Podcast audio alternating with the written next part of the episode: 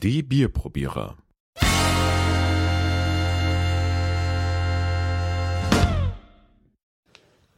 So, hallo zusammen, eine neue Folge der Bierprobierer und heute machen wir eine kleine Übers sag ich mal, Fortsetzung von unserem Kölsch-Test. Ne? Hm, Zufällig eigentlich, kann man sagen. Ja. Ne?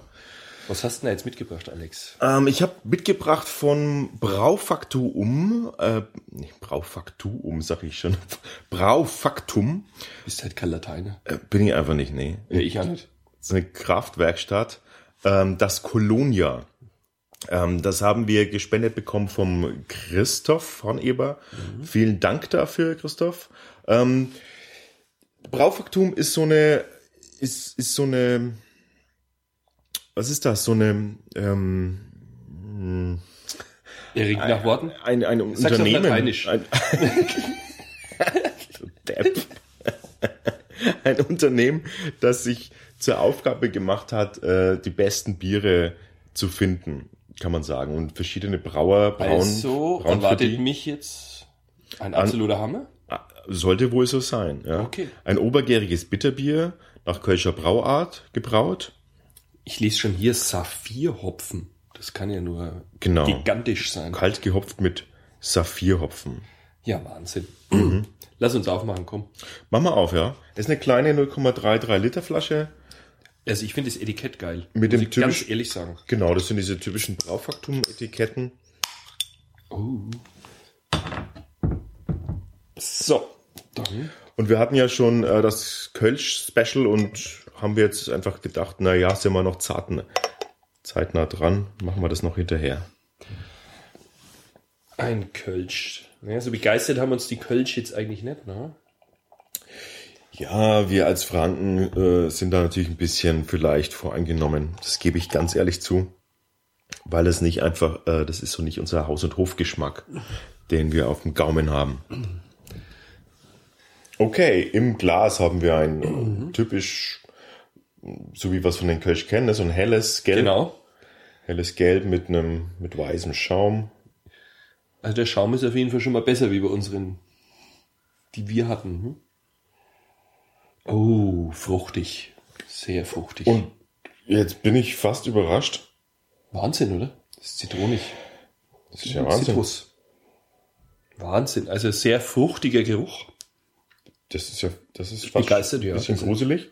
Warum gruselig?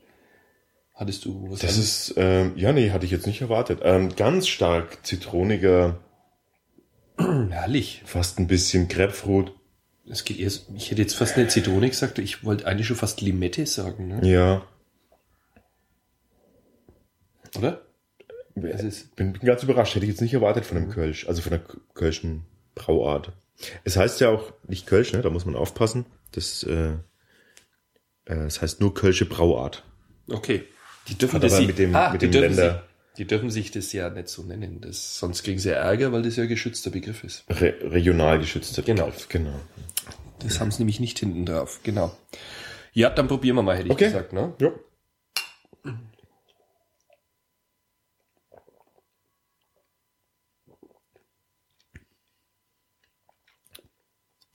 Oh, ist das lecker.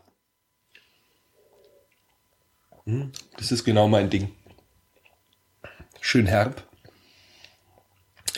Was ist denn diese, die, also das, was man Wahnsinn. riecht, schmeckt man auch ganz stark. Aber es ist, oh ja, ja. Aber ich glaube, ich muss dir bei diesem Grapefruit zustimmen. Es zieht einem ein bisschen die Backen Mhm. zusammen. Vor allem das mit dem Bitteren jetzt zusammen, Genau. ne? dann, dann kommt es Aber noch das- deutlicher raus. Genau, und das ist das, was mir eigentlich so gut schmeckt. Das ist herrlich. Bei dem letzten Kölsch-Test, da hatte ich immer ein bisschen so den Eindruck, das ist immer so, da ging es doch Richtung Seife und Parfüm hatten Mhm. wir da teilweise, ne? Und das ist genau richtig abgestimmt. Also wenn Kölsch Ja. so sein soll, dann ist es geil. Dann mag ich Kölsch. Es hat diese, also diesen starke Bitternote. Ähm, mhm, die so ein bisschen belegt, ne? Alles ein Mhm. bisschen so belegt. Aber dann kommt immer noch so dieser, äh, dieser Frucht-Touch mit durch. Und es ist, es ist für mich gerade so an der Grenze zum Seifigen. Sage ich ganz Echt? ehrlich. Ja, so ein bisschen parfümig, seifig. Aber äh, wir hatten es vorher noch äh, drum.